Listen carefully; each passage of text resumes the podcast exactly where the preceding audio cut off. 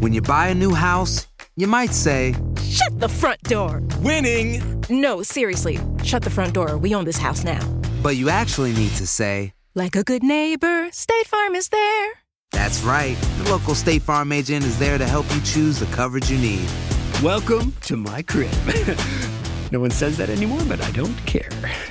So just remember, like a good neighbor, State Farm is there. State Farm, Bloomington, Illinois. Boost Mobile tiene una gran oferta para que aproveches tu reembolso de impuestos al máximo y te mantengas conectado. Al cambiarte a Boost, recibe un 50% de descuento en tu primer mes de datos ilimitados. O, con un plan ilimitado de 40 dólares, llévate un Samsung Galaxy A15 5G por $39.99. Obtén los mejores teléfonos en las redes 5G más grandes del país. Con Boost Mobile, cambiarse es fácil. Solo visita boostmobile.com. Boost Mobile, sin miedo al éxito. Para clientes nuevos y solamente en línea, requiere AroPay. 50% de descuento en el primer mes requiere un plan de 25 dólares al mes. Aplican otras restricciones. Visita Si no sabes que el Spicy McCrispy tiene Spicy Pepper Sauce en el pan de arriba y en el pan de abajo, ¿qué sabes tú de la vida?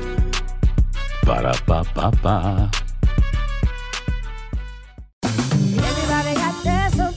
La venta para amigos y familiares de JCPenney está de vuelta. Desde lunes ahorra 30% extra en artículos por toda la tienda. Esos son ahorros adicionales por encima de nuestros precios bajos. Dile a tus amigos, ven con tu familia y ahorren en grande. No olvides, ya se acerca el Día de las Madres. Y tenemos todo lo que mamá quiere: joyería, belleza, salón y tarjetas de regalo. JCPenney, vale la pena. Cupón válido del 29 de abril al 5 de mayo en selección de estilos. Aplican exclusiones. Detalles en la tienda jcp.com. El siguiente podcast es una presentación exclusiva de Euforia On Demand. Amigos, ¿cómo están? Bienvenidos a Epicentro. Esta vez los saludo desde Tijuana, Baja California. El equipo de Univisión Los Ángeles está en Tijuana para recorrer los albergues que dan techo y pan a los migrantes en esta, la que es sin duda una crisis humanitaria sin precedentes. No es la primera vez que estoy en esos albergues. Hace algunos años visité el Instituto Madre Asunta, precisamente el eh, lugar que protagoniza el podcast del día de hoy para contar la historia de una madre mexicana del estado de Guerrero, deportada desde Utah, que buscaba volver con sus dos hijas, a las que perdió después de la deportación. Esta vez venimos a encontrar y a narrar las vidas de otras madres, mujeres centroamericanas que han dejado sus países de origen y atravesado México enfrentando los abusos más abyectos y terribles para buscar ya no una vida mejor, sino una vida en Estados Unidos. Esas son las voces que escucharán en este podcast. Encontramos muchas historias, pero decidí compartir con ustedes por hoy una, la vida de una madre hondureña que ejemplifica de manera dramáticamente clara no solamente lo que se vive en Centroamérica, sino el infierno que puede ser México para los inmigrantes centroamericanos y las dificultades que se enfrentan para buscar un merecido refugio en tierra estadounidense. También van a escuchar la voz de una de las hermanas que trabajan arduamente en el Instituto Madre Asunta desde hace años para proteger a estas madres, a estas mujeres con sus hijos, que llegan día a día buscando asilo, protección. Esta es la verdadera voz de la crisis migratoria, no la voz de los políticos, no la demagogia, esta es la verdadera voz de la crisis humanitaria que se vive, la voz de la crisis inmigrante desde Tijuana. Mi nombre es Salomé Limas, formo parte del equipo de trabajo de aquí del Instituto Madre Asunta. Tengo seis años trabajando aquí. Soy uh, religiosa y trabajadora social. El Instituto Madre Asunta es un, al, un albergue que uh, cumplió 25 años es para acoger a mujeres y niños uh, que llegan a la ciudad y no tienen ninguna red de apoyo como familiares o amigos que las puedan apoyar y que no tienen dónde quedarse. El lugar tiene capacidad para 44 personas y tenemos 125. Recibimos mujeres uh, mexicanas desplazadas por la violencia que es, eh, van a la cabeza los estados de Guerrero y Michoacán desde 2013-2014. Eh, se han unido otros estados como son Veracruz, Ciudad de México, Chiapas. Eh, tenemos mujeres uh, de Honduras, mujeres de El Salvador, mujeres de Guatemala, mujeres de Haití, mujeres de Camerún, mujeres de, uh, de África y tenemos una de tenemos de Senegal, tenemos de Colombia, tenemos de Ecuador. ¿Cuál es su estado emocional? El estado emocional en el que llegan pues es muy, pues en un shock uh, completo por toda la travesía, porque para muchas de ellas pues sí ha sido un, un calvario el cruzar, o un vía crucis el cruzar México. Soy de Honduras. ¿De qué parte de Honduras? De la Ceiba Atlántida. Es costa muy bonito. ¿Cuántos hijos tienes? Tengo cuatro hijos. ¿De qué edad? Uno de 17, uno de 13, uno de, de 11 y uno de, de 5. ¿Hace cuánto tiempo te fuiste de Honduras? Hace cinco meses hoy. Este, salí el 15 de febrero de este año. ¿Con quién? Salí con mi hermana y una prima. ¿Y tú a quién te llevaste? A mi hijo. ¿Qué edad tiene tu hijo? Eh, en tres días cumple 11 años. ¿Por qué lo escogiste a él de, los, de tus cuatro hijos? Tienes dos más, dos más grandes. Sí, porque los dos grandes están estudiando. Pues gracias a Dios este, se me dio la oportunidad de que mis hijos estudiaran en un colegio privado. Eh, estuve trabajando durante muchos años con una señora que tenía un colegio privado ahí en Ceiba y ella este, era muy buena persona, este, conmigo muy especial, me trató muy bien. Todo lo que yo necesitaba, ella siempre estaba para mí y yo la cuidé hasta el último momento que ella murió. Cuando ella murió cerraron, este, ella tenía una escuela y tenía un colegio. Cerraron la escuela y yo en la escuela era donde yo trabajaba. Entonces, pero la señora antes de morir habló con todos sus hijos y les dijo de que no quería que me dejaran desprotegida a mí.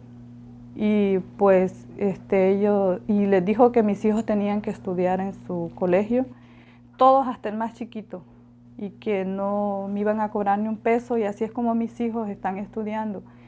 Entonces, los dos grandes están estudiando, el mayor ya este año se, se gradúa de su, de su secundaria. Y pues yo digo, no puedo quitarles eso a mis hijos porque es lo único que yo les he podido dar. Y pues decidí, por, decidí traerme a mis dos hijos pequeños, pero mi ex esposo no, no me permitió traerme niño pequeño. Fue muy duro porque yo no, ya llegó, cuando llegó el momento de, de venir para acá, no, perdón.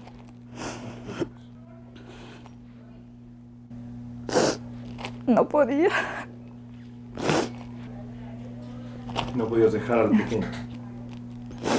Es, es duro porque mis hijos son todo lo que yo tengo. No tengo nada más. No tengo. Eso, yo digo, son mi tesoro. Y yo dije, no me voy. Y le dije a mi hijo mayor, no me voy. Me dijo mi hijo, mamá, tome fuerzas y váyase. No la quiero aquí.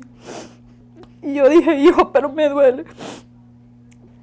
Dijo, no, mamá, usted, usted es una luchadora. Vaya y salga adelante. Aquí no puede hacer nada.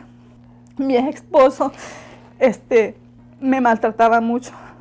Yo estuve casada durante 18 años con él, desde que tenía 16 años. Nunca tuve a nadie más en mi vida, ni mi madre, ni mis hermanos, nadie, porque cuando fui chiquita yo fui abusada sexualmente por, el, por el, la pareja de mi mamá durante muchos años. Salí de ahí es cuando tenía como 12 años, yo decidí salir y estudié donde pude, yo sola.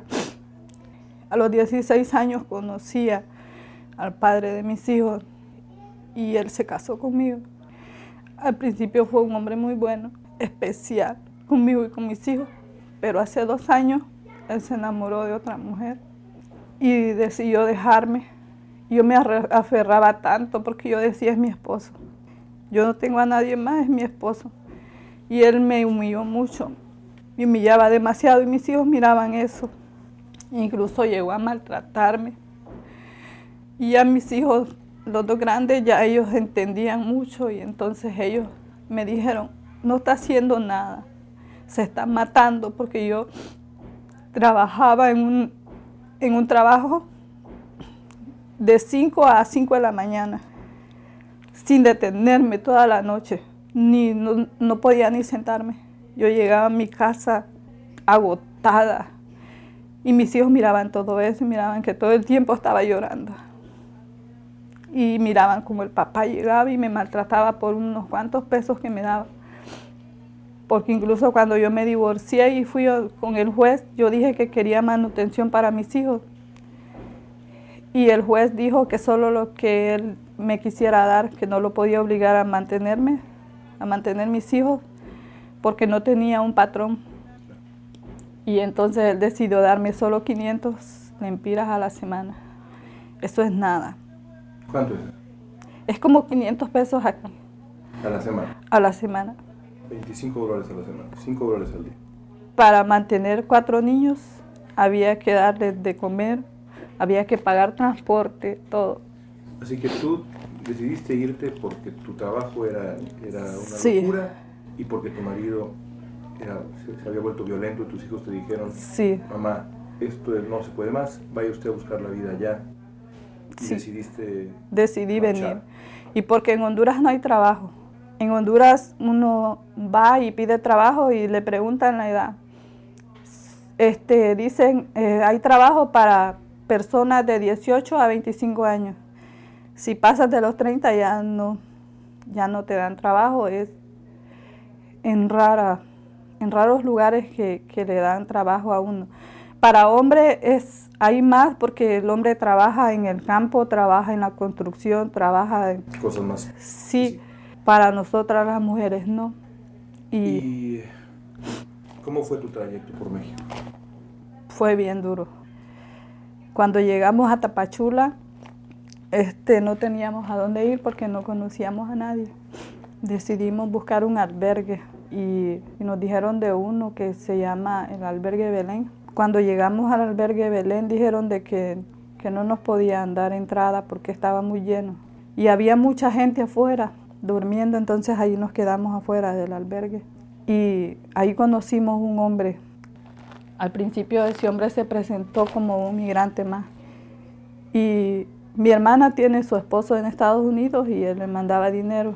Y entonces nosotras no traíamos ni un pasaporte ni, ni una identificación como poder sacar dinero. Entonces el tipo este se dio cuenta y, le ofreció ayuda a mi hermana. Y así empezó. Y al principio empezó ayudándonos. Después cuando mi hermana tuvo suficiente dinero, decidió alquilar una casa para vivir por mientras, porque esperamos un permiso que nos iban a dar ahí para pasar México. Entonces, cuando nosotras alquilamos una casita pequeña, no teníamos dónde dormir, unas colchonetas, y nos fuimos a vivir a esa casa. Cuando, sin darnos cuenta, el Señor estaba ahí ya dentro de la casa y se quedó ahí, se, se aposicionó de todo y dijo de que... ¿Era mexicano?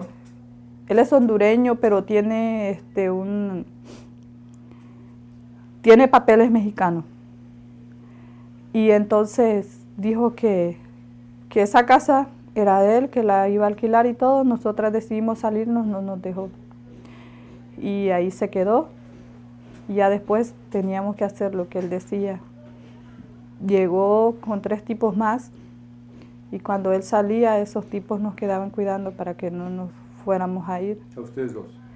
A, sí, a mi hermana, a mí y a la otra muchacha que andaba con nosotras.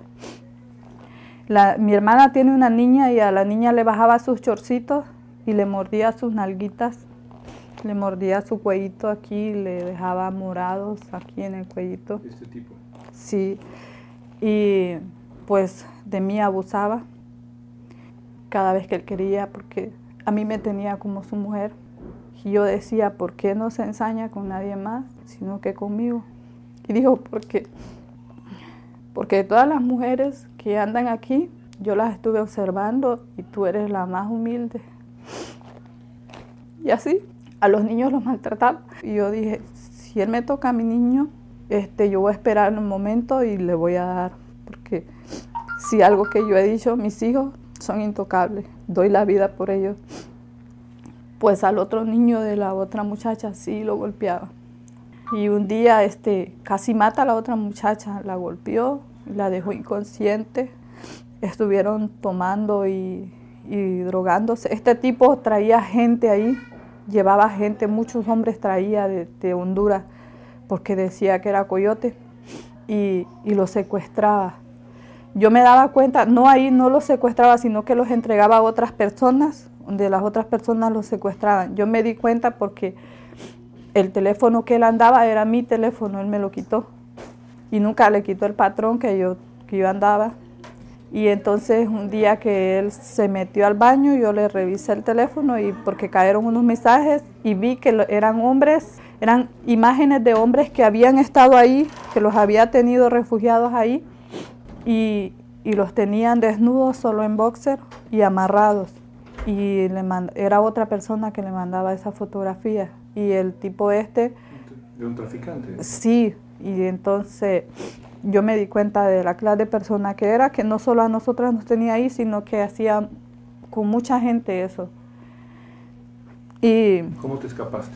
El día que golpeó a, a, mi prima, que la dejó así inconsciente, los vecinos se dieron cuenta de todo el escándalo y le dijeron a él de que iban a llamar a la policía, pues él tuvo miedo y se quedó quieto. Pero estuvieron tomando y drogándose y se quedaron dormidos. Y no se dio cuenta que la llave la había dejado colgada en un clavo y entonces ahí en ese momento tomamos la llave y nos salimos. Y nos habíamos dado cuenta, porque cuando habíamos hecho el trámite en Comar, ellos le dan una cita a uno para ir a ACNUR. ACNUR nos dijeron que ACNUR era una organización que ayudaba al migrante que no tenía dónde quedarse. Pues decidimos ir ahí, tomamos un taxi y nos fuimos cuando nos escapamos, nos fuimos para allá y ACNUR inmediatamente tomó el caso de nosotras y nos llevó a un hotel. Estuvimos dos meses en ese hotel y no podíamos salir. ¿En Tapachula? Sí, no podíamos salir y solo podíamos salir a comprar un tiempo de comida nada más. Pero este tipo se dio cuenta de dónde estábamos y se quedaba fuera del hotel viendo a ver si salíamos y ACNUR le dijimos, le comentamos a ACNUR y ya ellos revisaron las cámaras y ya vieron de que él estaba ahí afuera. Entonces ellos decidieron que nos iban a ayudar a trasladarnos para acá. Pero ya habíamos puesto una denuncia en la policía y la policía no hizo nada. Dijeron de que este, se enojó tanto el licenciado este que nos hizo la, la denuncia porque no puso lo que nosotras le habíamos dicho que era en la denuncia puso como que nosotras estábamos de acuerdo a todo lo que nos había pasado y que nosotras lo habíamos invitado a la casa y que, y que él solo era que nos extorsionaba y cosas así. Él en ningún momento puso el abuso hacia la niña, ni el abuso hacia mí, ni el abuso hacia los niños, no puso nada. Y se enojó tanto porque yo fui y le dije... ¿Del Ministerio Público en México? ¿Qué, era? Eh, de, era de Fiscalía del Migrante. Ahí. De la propia del INAMI, del Instituto Nacional de Migración. Sí. Y entonces cuando yo fui le dije, mire señor, este, porque nos dieron las, las denuncias y, y, lo que nosotros habíamos dicho, nos dimos cuenta de que no era eso. Entonces yo fui y le dije que, que cómo era posible que nosotras no podíamos ni salir de donde estábamos y que ellos habían puesto lo que ellos le habían dado la gana, que no era eso. El Señor se enojó tanto y me dijo, mira, no te pases de galleta conmigo. Pues entonces lo que hizo el jefe de él, que nos dio una, un papel en calidad de víctima, pero como extorsión nada más, no como secuestro ni nada de eso. ¿Y cómo llegaste a Tijuana? Este, por ACNUR, porque ACNUR nos ayudó a salir nos ayudó a salir de, de allá. Consiguió que Comar nos diera un traslado. ¿Qué, ¿Qué quieres? ¿Cuál es tu ilusión? Llegar a Estados Unidos, trabajar mucho para comprar una casa para mis hijos, porque no quiero regresar a Honduras y estar en la calle con ellos. Para la madre Salomé, la situación no hará sino complicarse. Primero, por la política agresiva del gobierno estadounidense, la persecución, de inmigrantes, la deportación sistemática de inmigrantes y el endurecimiento de la política de refugio. Pero no solo eso, también le preocupa la nueva política que ha adoptado el gobierno de México. Mucha gente dice, esto que se está viviendo es una crisis como no se ha visto otra. ¿Está usted de acuerdo? ¿Qué tipo de crisis estamos viviendo? Ahorita estamos viviendo una situación pues, difícil porque las políticas de los gobiernos, las políticas tanto de Estados Unidos como de México, pues han ido cambiando. Y como han ido cambiando, pues cada vez es más difícil este, el, el ingreso a Estados Unidos. Y lo que la gente que llega aquí quiere es ir para Estados Unidos. ¿No quieren estar en México? La mayoría no. Así que la idea de que en un momento dado podrían quedarse aquí y hacer una vida, la idea que tiene el gobierno mexicano de no, no, que se queden acá, es eh, una ilusión. En realidad la gente quiere otra cosa. la gente quiere otra cosa, porque la gente está huyendo de sus lugares de origen a causa de, de la violencia. Y si están huyendo a causa de la violencia, no ven a México como un, un lugar de destino ni un país seguro. ¿Qué opina usted de las decisiones que ha tomado este gobierno? Han dificultado cada vez el trabajo nuestro porque ha quitado los, los apoyos para las asociaciones civiles. Imaginemos que han pasado dos años y no cambia la política ya y siguen retornando gente y gente se sigue yendo de Centroamérica y el gobierno mexicano decide que con su política de austeridad sigue sin apoyar. ¿Qué tan grave será la situación? Yo creo que sí va a ser uh, difícil, pero la, el racismo y la xenofobia pues van a ir aumentando cada vez, cada vez más. Pero yo sí creo que hay personas que uh, ven la persona, no ven los actos de las personas. Y si ven la persona y no los actos, eh, siempre se van a que van a solidarizar a las personas que, que llegan a la ciudad. Tijuana es una ciudad de migrantes y por eso ah, en estos 25 años siempre se ha solidarizado con los migrantes que llegan a la ciudad. Y Tijuana nunca va a dejar de tener ese rostro migrante y siempre va a ser una ciudad eh, de frontera, pero muy acogedora. Ojalá. Ojalá, esperemos que sí.